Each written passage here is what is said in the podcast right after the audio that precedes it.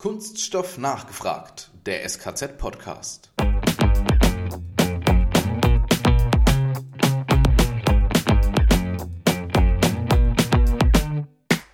Wir brauchen umfassende Investitionsprogramme in die zirkuläre Wirtschaft, in die digitale Infrastruktur, in den Klimaschutz und wir brauchen auch auf europäischer Ebene eine EU-Industriestrategie, die sich auf Innovation und Transformation beruft.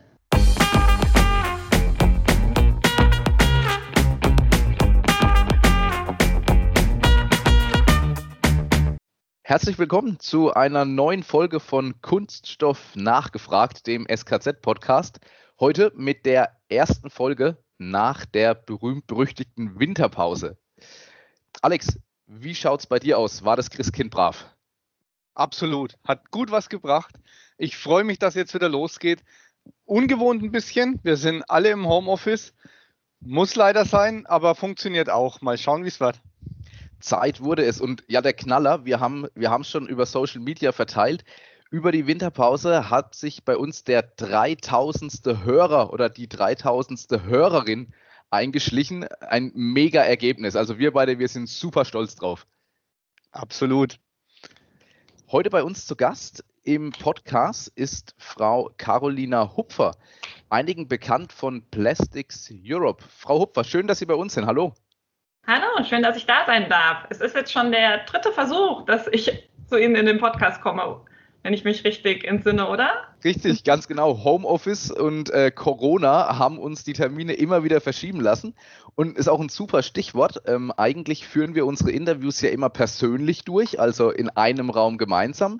Und ähm, ja, heute über das erste Mal über Teams. Ähm, wir hoffen, dass alles gut funktioniert und gleichzeitig auch an die Hörerschaft sollte mal irgendwo ein kleiner Kratzer oder ein kleiner Haker drin sein, dann kann es vielleicht mal an der Verbindung gelegen haben. Das bitten wir dann einfach zu verzeihen. Noch hält's ja. Aber apropos Premiere, Ihre liegt jetzt ein bisschen zurück. Sie haben die Stelle ja neu übernommen und sind jetzt, wenn ich richtig informiert bin, die äh, Leiterin des Geschäftsbereichs Markt und Wirtschaft.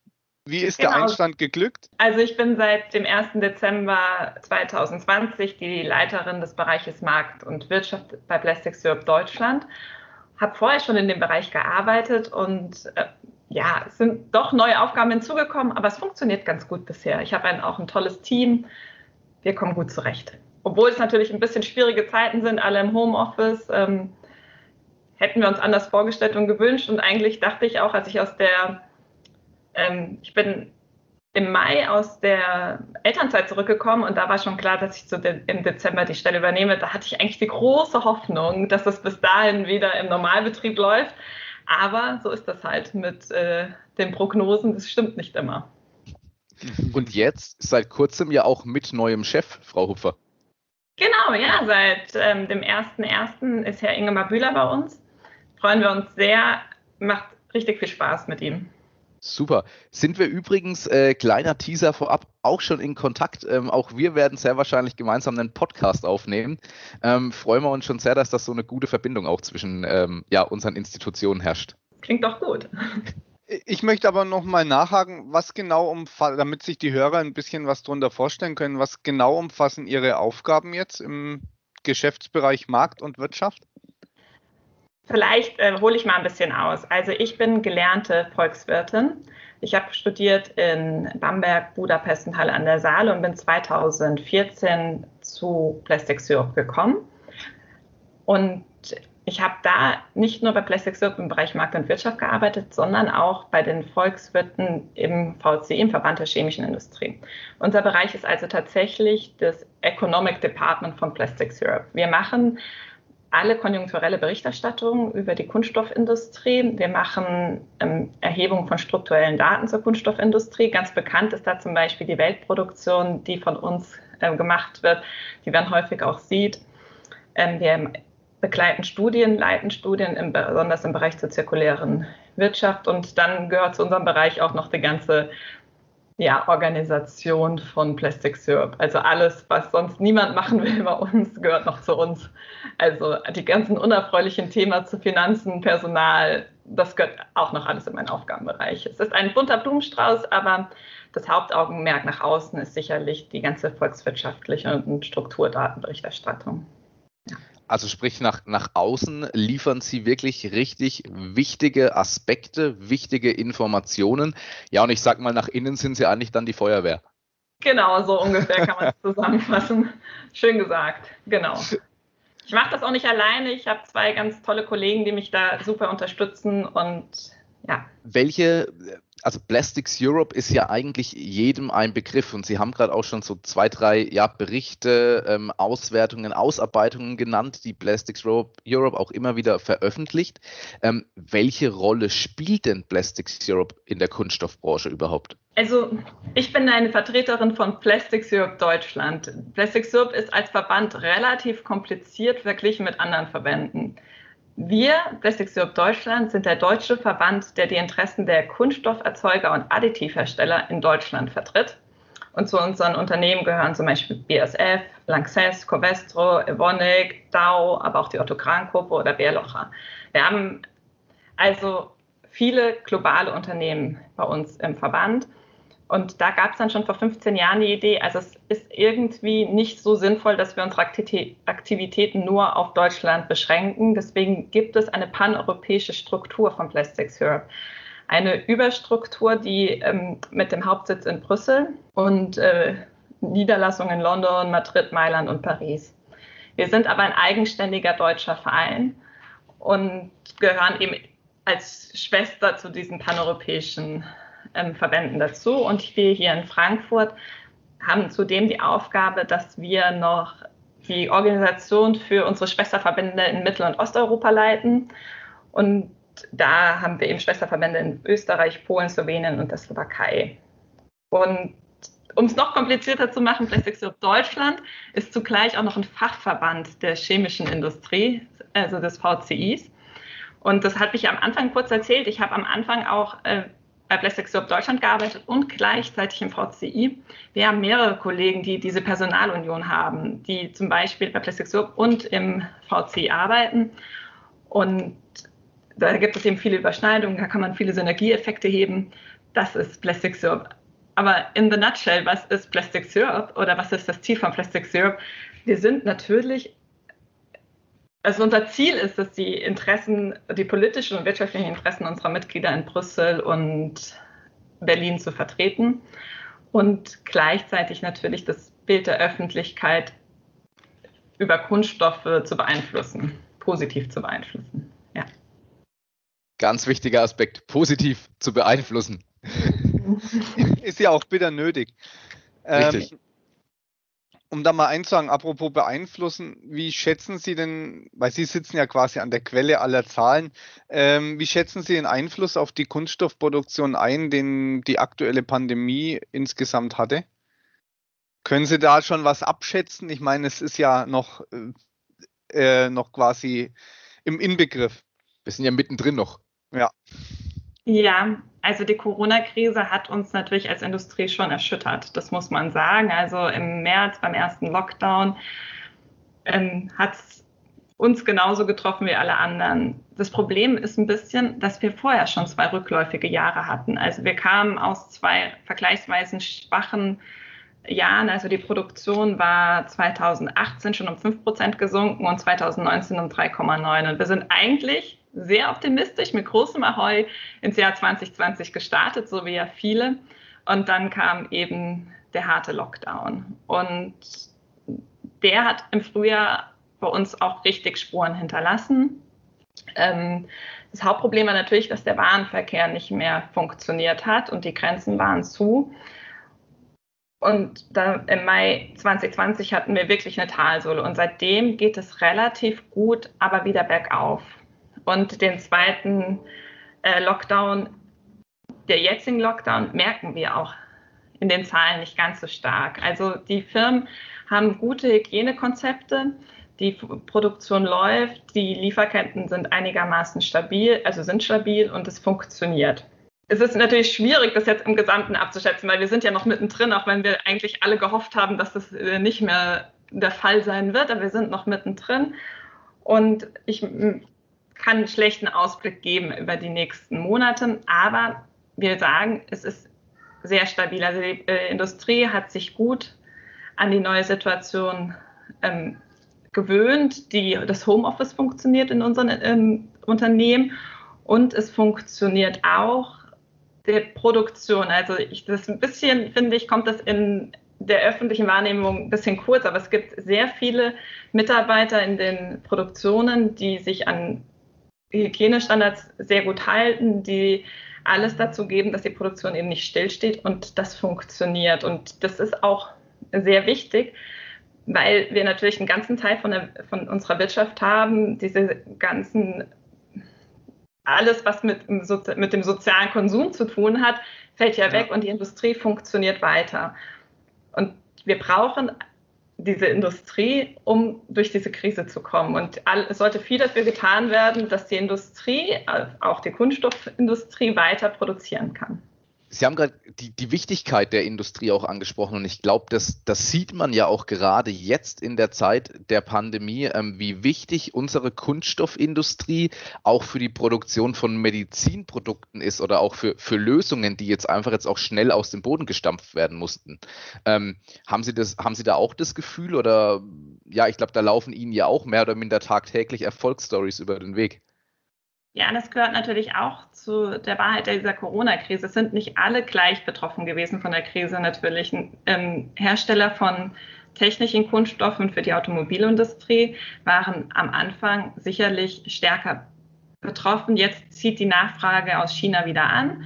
Da, auch da läuft es wieder. Aber sicherlich ähm, Kunststoffe, die in Hygieneanwendungen gehen, die auch in Plexiglas drin schreiben, die waren nie so stark betroffen. Und die Wichtigkeit von Kunststoffen in Medizintechnik oder Medizinanwendungen und Hygieneanwendungen, auch in Verpackungen, mhm. ist sicherlich vielen Leuten nochmal etwas bewusster geworden. Mein Gefühl war auch immer, dass diese Anwendungen auch nie so stark in der Kritik standen. Aber dadurch, dass die Krise sicherlich nochmal hervorgehoben, was für einen Sinn auch Kunststoffe in diesen Anwendungen hat. Sie haben Sie haben gerade schon mal das Wort China fallen lassen und das ist für mich so China, Deutschland so ein bisschen so der, der Schwenk ähm, Richtung Lieferketten. Ähm, Sie hatten es erwähnt. Manche Branchen, manche, oder was heißt manche Branchen, manche Bereiche waren in dieser ähm, Krise jetzt mehr, manche weniger betroffen.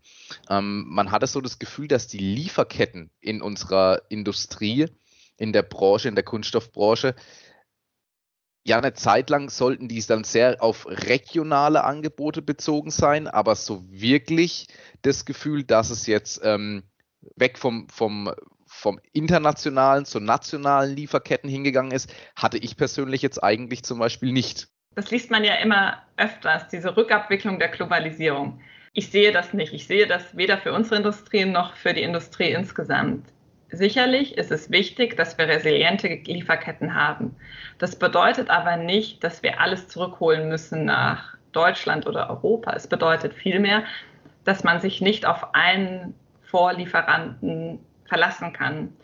Man braucht vielleicht einen Lieferanten aus China, einen aus den USA, einen aus Brasilien, je, je nachdem. Man braucht aber mehr. Das ist aber keine Rückabwicklung der Globalisierung, sondern vielmehr eine Vertiefung der Globalisierung. Es ist sicherlich, hat uns die Krise gezeigt, wie wichtig der freie Warenverkehr ist mhm. und wie anfällig das System vielleicht auch sein kann, wenn man sich auf zu wenige Lieferländer verlässt. Aber ich sehe nicht, dass wir alles zurückholen werden. Also quasi einfach, dass man heterogener arbeitet und sich nicht nur auf einen einzelnen Zulieferer verlässt, ne? was ja Sinn macht, weil selbst eine nicht globale Katastrophe, da gibt es sicherlich Einzelbeispiele, nicht in dem Ausmaß, ähm, kann durchaus eine Lieferkette zerstören. Ich denke an Naturkatastrophen in einzelnen Ländern. Ne? Insofern macht es auf jeden Fall Sinn, sich da nicht in Einzelabhängigkeiten zu stürzen. Also finde ich einen interessanten Aspekt, dass sie eher die Vertiefung der Globalisierung als Konsequenz sehen. Ja, man muss auch sagen, wir haben es mit einer Industrie, also unsere Industrie, die kunststofferzeugende Industrie, ist auch eine Industrie, wo die Lieferketten auch in der Corona-Krise vergleichsweise gut funktioniert haben. Wir haben im Mai, also zum Höhepunkt der Corona-Krise, mal eine Umfrage mit dem Verband der chemischen Industrie gemacht, um zu fragen, wie ist es denn, funktionieren eure Lieferketten? Und wir hatten als Antwort, ein Viertel der Unternehmen haben überhaupt keine Probleme gesehen, zwei Drittel leichte Probleme, was bedeutet, es war aufwendiger, aber die Produkte kamen noch rechtzeitig an und der Rest, nur der Rest hatte wirklich große Probleme. Das sind natürlich zum Großteil sehr große Unternehmen, Konzerne, die sich intensiv auch schon vor der Pandemie mit ihren Lieferketten und der Resilienz ihrer Lieferketten beschäftigt haben. Was ich gesagt habe, trifft aber auf die ganze Industrie zu. Also es betrifft nicht nur unsere Industrie, sondern alle. Insgesamt betrachtet äh, ist die Kunststoffbranche einer der großen Arbeitgeber in Europa. Das kann man zweifellos sagen und wurde auch aus der Perspektive sicherlich hat getroffen. Wie sehen Sie in dem äh, Zusammenhang die Unterstützung der Einzelstaaten und der EU für die Industrie? Also wir in Deutschland haben ja durch Kurzarbeit sehr gut ähm, die harte Krise durch den ersten Lockdown überbrücken können. Äh, haben Sie da Erfahrungen, vielleicht sogar auch aus anderen EU-Staaten? Also das Interessante an der Corona-Pandemie war ja, dass das eine Krise ohne Erfahrungswerte war. Also keiner der jetzigen Politiker kann auf irgendwelche Erfahrungswerte zurückgreifen, was zu tun ist in einer solchen Situation. Und wenn Sie mich jetzt nach einer Kopfnote fragen, dann tue ich mich schwer. Aber insgesamt muss ich sagen, lief es doch relativ gut. Ja. Und ein Hauptverdienst der Politik der EU und der in Deutschland war sicherlich, dass man verhindert hat, dass diese Krise sich auf die Finanzmärkte ausbreitet, dass wir durch diese starken Stabilisierungsmaßnahmen, die getroffen wurden, wir nicht gleichzeitig zur Corona-Krise auch noch eine Finanzkrise bekommen haben. Das war ein ganz großes Verdienst der Bundesregierung und der EU-Kommission. Und man sieht es ja auch jetzt am Ergebnis, die Industrie kommt zum Beispiel relativ gut jetzt durch die Krise, durch diesen zweiten Lockdown. Also es funktioniert. Sicherlich gibt es im Detail Kritik an einzelnen Maßnahmen. Zum Beispiel habe ich jetzt aus volkswirtschaftlicher Sinn ein bisschen Probleme mit der Mehrwertsteuersenkung, weil das Problem nie die Kaufkraft der Bevölkerung war. Die Kaufkraft war eigentlich immer da. Es ist eine sehr teure Maßnahme und gleichzeitig ist der Konsumeffekt sehr gering, der dadurch erzielt wurde.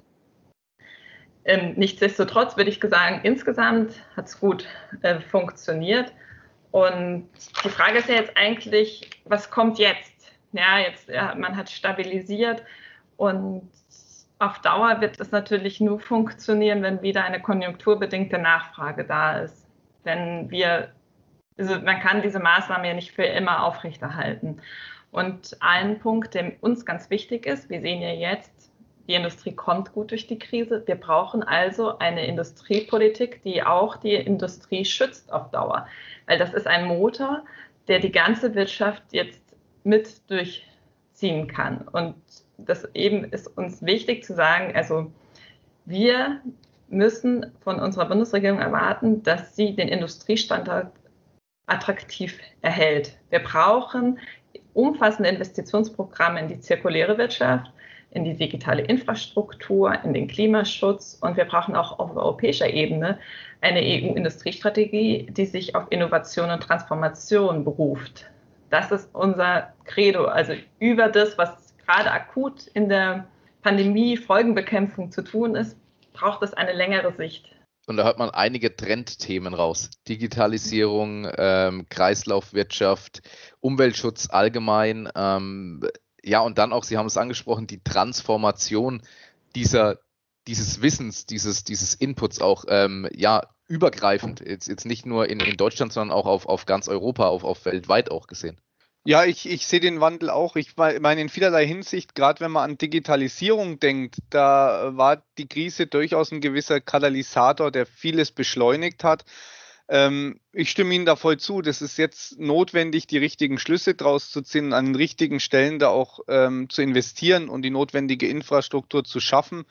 Ähm, dann kann man das Ganze auch, ist ein bisschen abgedroschen, aber man kann es durchaus auch als Chance sehen für die Zukunft. Ne? Und Kreislaufwirtschaft war vorher Thema und wird eine der großen Herausforderungen der Zukunft bleiben. Das heißt, Sie sehen auch unsere Branche da weiterhin im Wandel begriffen? Ja, also das Schöne ist, ich bin jetzt schon ein paar Jährchen bei Plastic Europe Deutschland. Die Branche ist ja konstant im Wandel und ich glaube, der Wandel geht auch weiter. Was ein bisschen schwierig ist, wenn man ganz ehrlich ist, dass momentan der Wandel sehr stark begleitet ist von einem sehr negativen Image für die Kunststoffindustrie. Ich weiß nicht, wie es Ihnen da beim SKZ geht. für mich, ich habe, glaube ich, vor vier, fünf Jahren das erste Mal in einem Bewerbungsgespräch gefragt, wie würden Sie sich fühlen, wenn Freunde, Bekannte fragen, wie kannst du denn für die Kunststoffindustrie arbeiten? Also es hat tatsächlich einen realen Effekt, dieses sehr schlechte oder das immer das schlechte Image, das, äh, das Kunststoff in der Öffentlichkeit hat, das Kunststoffbashing. Ich weiß nicht, wie es bei Ihnen im SKZ ist, ob das auch bei Ihnen sich spiegelt, dass die Leute doch ein anderes Verhältnis zum Kunststoff haben. Eigentlich, eigentlich genauso, wie Sie es gerade angesprochen haben. Wir, die in der Industrie tätig sind, haben ja nicht nur den, den Negativblick äh, äh, auf die Branche und auf den Kunststoff, wir haben ja wirklich auch nochmal den, den Positivblick auf das ganze Thema. Ähm, mag, glaube ich, auch an der Vielfältigkeit des SKZ liegen, weil wir eben alle Bereiche der Kunststoffbranche abdecken und daher also ich kenne noch keinen Kollegen, keine Kollegin, der äh, gegangen ist, weil er gesagt hat, oh Gott, das Image erschlägt mich. Gleichzeitig habe ich aber auch noch von keinem Bewerber oder keiner Bewerberin gehört, ähm, die den Job nicht angenommen haben auf, aufgrund des Kunststoff-Image. Also es ist tatsächlich so, dass ähm, wir auch Kolleginnen und Kollegen haben, die schon auch aktiv von ihren Kindern ähm, angesprochen werden auf das Thema Kunststoff, weil es einfach in der Schule brandheißes Thema ist. Und ähm, Alex, also ich glaube, de deine Kids sind ja auch unter anderem in dem Alter, wo sie sich ja das erste Mal auch damit wirklich auch aktiv beschäftigen. Richtig, das ist zwar noch Kindergarten, noch nicht die Schule, aber die beschäftigen sich damit. Und es ist ja auch na, so, ein, so ein paar Grundlehren wie Verpackungsmüllvermeidung und so sind ja nachvollziehbar, aber man, man spürt auch bei uns, bei Kollegen weniger, da hat der Matthias recht, aber man muss auch sagen, wir stellen hauptsächlich Kunststoffler ein. Ähm, man merkt es aber in der Öffentlichkeit generell einfach, dass das Image mehr und mehr eine Rolle spielt. Man sieht es auch an Studienanfängern. Ne? Generell gibt es mehr. Äh, die Kunststoffbranche kämpft sehr damit, dass wir wen weniger Ingenieure haben, die anfangen, als es zukünftig eigentlich braucht. Ist klar, also eigentlich Top-Job-Chancen, aber das Image hält sicherlich einige davon ab, diesen Berufszweig zu ergreifen. Also da haben sie noch viel Arbeit.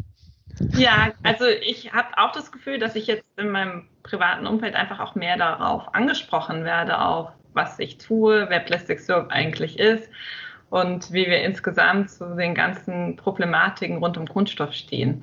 Aber es hat natürlich auch reale Auswirkungen, das ganze Image auf das Marktgeschehen. Also wir beobachten natürlich zum Beispiel im Verpackungsbereich, dass es doch stark zu Substitutionseffekten kommt, hin zu Glas, zu Papier, Papier verbunden, was nicht immer die ökologisch sinnvollste Alternative natürlich ist. Es ist aber durch das ähm, aktuelle Image sicherlich etwas, was die Firmen auch aus Imagegründen tun. Und da kommt das natürlich zusammen. Also es beeinflusst natürlich wirklich ähm, das mag geschehen und das ist eine große Herausforderung und ich will nicht leugnen, es gibt große ökologische Herausforderungen im Bereich Kunststoffe und mit denen muss absolut umgegangen werden. Und dazu gehört sicherlich ganz zentral, dass wir die zirkuläre Wirtschaft, die zirkuläre Kunststoffwirtschaft weiter voranbringen. Das ist sicherlich eins der großen Aufgaben, die unserer Industrie in den nächsten Jahren, Jahrzehnten bevorsteht und ich greife das Thema gerne nochmal auf, dass, dass wir als Mitarbeiter der Kunststoffbranche von unserem Bekanntenkreis, von Familienmitgliedern darauf angesprochen werden. Was macht ihr denn da eigentlich? Was passiert denn überhaupt mit diesem Kunststoff? Ähm, oder ja, wie ist denn so ein Lebenszyklus von einem Kunststoff? Wie wird er hergestellt? Äh, was passiert am Ende draus? Wir haben das schon oftmals gehabt, wird immer nur die klassische Parkbank draus oder kann da auch äh, können da auch Flaschen recycelt werden und wieder neu hergestellt werden. Finde ich persönlich eigentlich schon ein Weg, der in die richtige Richtung geht. Weil nur zu sagen, das sind die Infos, die wir bekommen, das sind die Fakten, die wir uns aus dem Internet ziehen oder sonst irgendwoher und die sind vielleicht überwiegend negativ, sondern diese auch zu hinterfragen, da ist ja auch der Wandel in der Gesellschaft da, dass man wirklich sagt, okay, aber wie kann man es denn verbessern? Und das wiederum finde ich sehr, sehr positiv. Ich glaube, das wirkt sich auch gesamt gesehen auch sehr positiv aus. Richtig, da ja. recht. Einfach die differenzierte Sichtweise, ne, zu sehen, wo ist ein Einsatz von Kunststoff sinnvoll und wo nicht, statt dieses generelle böses Plastik-Diskussion, äh, ne, die dann häufig zu dem, was Sie angesprochen haben, zu dem Greenwashing führt, dass deswegen eine eigentlich in der Ökobilanz schlechter stehende Verpackung gewählt wird, einfach weil der Verbraucher ein positiveres Image damit verbindet. Das kann natürlich nicht die Lösung sein. Und was wir ja eben auch besprochen haben, Kunststoff hat einfach sinnvolle Anwendungen. Zum Beispiel brauchen wir Kunststoff, um die Elektromobilität voranzutreiben. Das wird ohne Kunststoff nicht funktionieren. Wir brauchen Kunststoff, wie wir vorhin besprochen haben, in den Hygieneanwendungen, in medizinischen Produkten. Das sind Anwendungen, die sinnvoll sind, und da gibt es noch ganz viele andere, die sicherlich ein bisschen in den Hintergrund geraten bei dieser ganzen Diskussion, die sich doch sehr stark auf Verpackungen auch reduziert diese Entwicklung, die Sie gerade angesprochen haben und ähm, auch, dass sich so Anwendungen mit Kunststoff im Bereich Elektromobilität, Medizin und ähnliches weiterentwickeln und überhaupt entwickeln können, dafür braucht es Fachwissen. Institute wie zum Beispiel äh, wir als SKZ ähm, nehmen diese Rolle ja auch durchaus an. Wie, wie ist es denn generell gesehen? Ähm, welche Rolle nimmt denn das Thema Weiterbildung für die Zukunft der Kunststofferzeuger oder für die Zukunft der Kunststoffbranche ein? Es ist sicherlich essentiell. Also wir haben ja jetzt auch in der aktuellen Krise gesehen, wie schnell sich auch unsere Arbeitsweise ändern kann. Das betrifft jetzt vor allem die Digitalisierung des Homeoffice. Und auch nicht jeder, der in der Kunststoffindustrie arbeitet, ist zum Beispiel ein Digital Native und braucht, manche brauchen vielleicht auch mehr Anleitungen, manche müssen vielleicht auch in diesem Bereich geschult werden. Und es gibt sicherlich auch viele andere technische Bereiche, die immer wieder Schulung bedürfen. Da bin ich aber sicherlich auch nicht der richtige Ansprechpartner, weil ich jetzt nicht gerade so technikerfahren bin.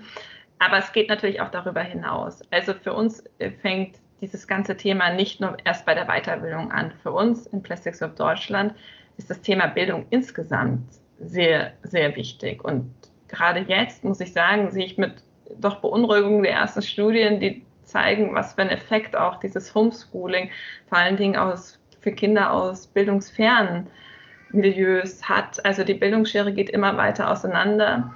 Das ist etwas, das wir uns als Gesellschaft eigentlich nicht leisten können und sollten. Und auch hier erwarte ich eigentlich von den Ländern und auch von der Bundespolitik Maßnahmen, wie man das wieder einfangen kann. Ich sehe da momentan noch nicht, dass da viel passiert.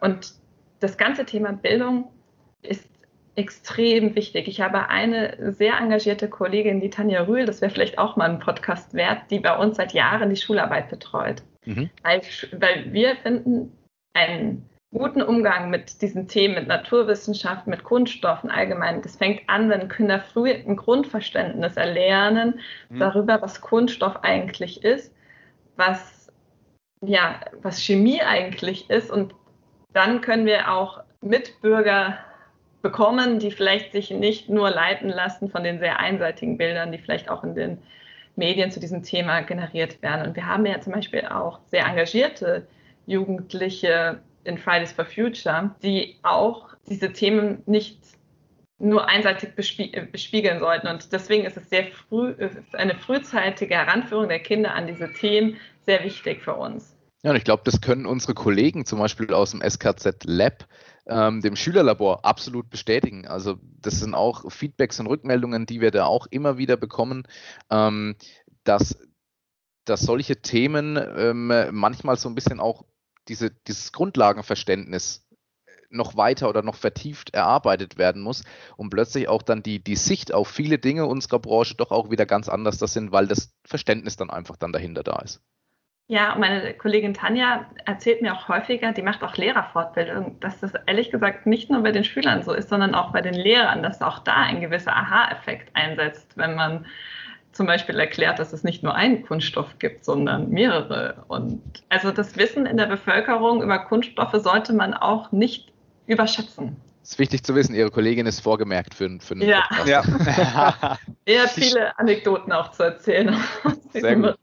Frau Hupfer, jetzt sind wir schon fast, schon fast am Ende unseres Gespräches angelangt.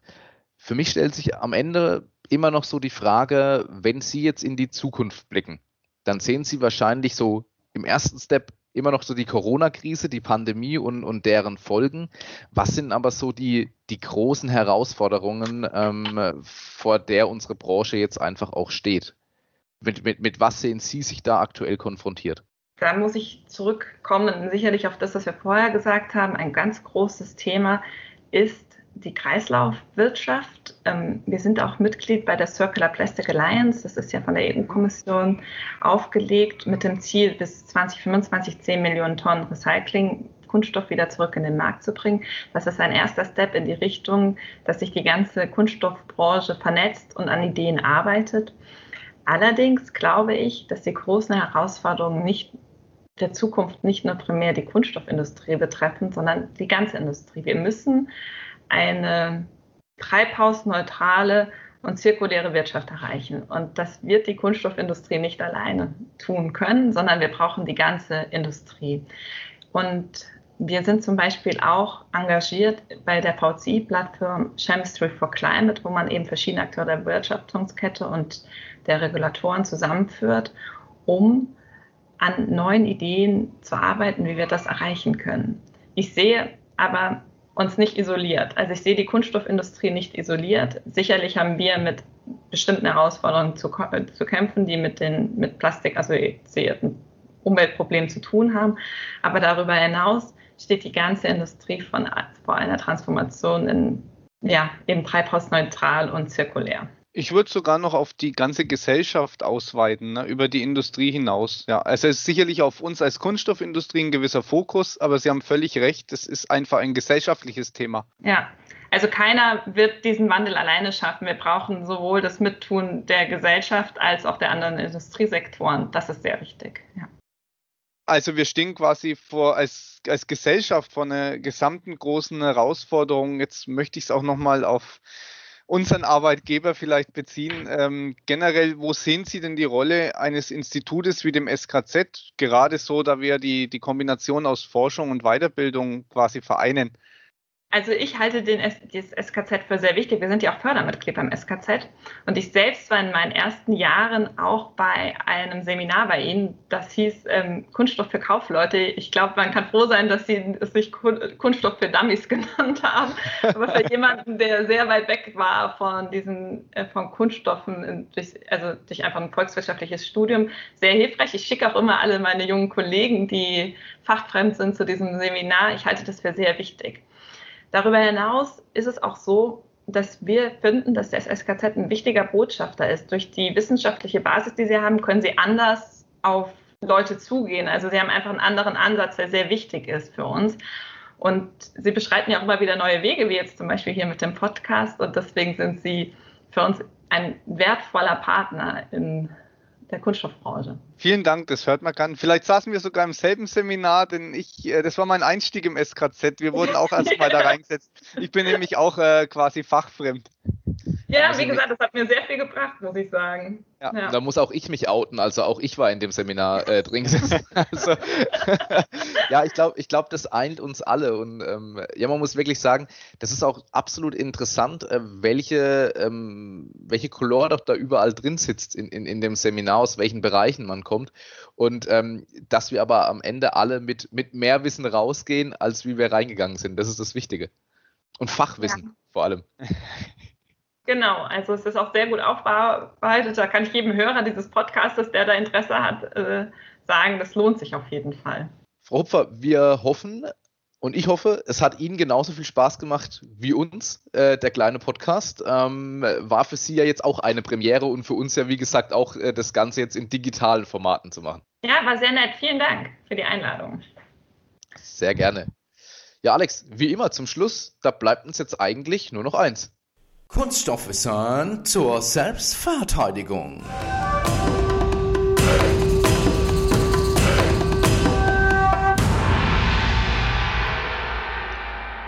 Ist ja unser erster Podcast nach der Weihnachtspause wieder. Und wenn wir mal den Blick so ein bisschen zurückschweifen lassen, so ein bisschen retromäßig, stellt sich für mich dann eigentlich die Frage, Weihnachten, sag mal Alex, woraus ist eigentlich Lametta gemacht?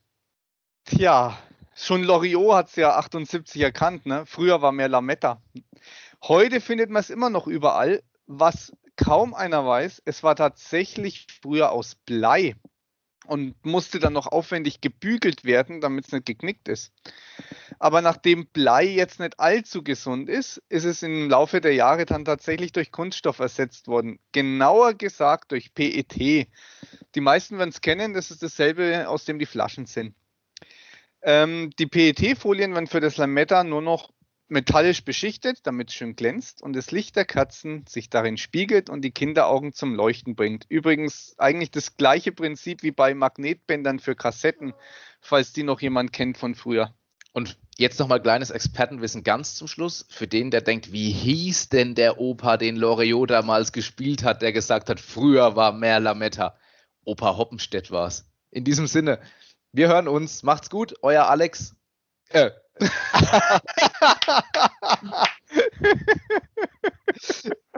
das müssen wir fast drin lassen.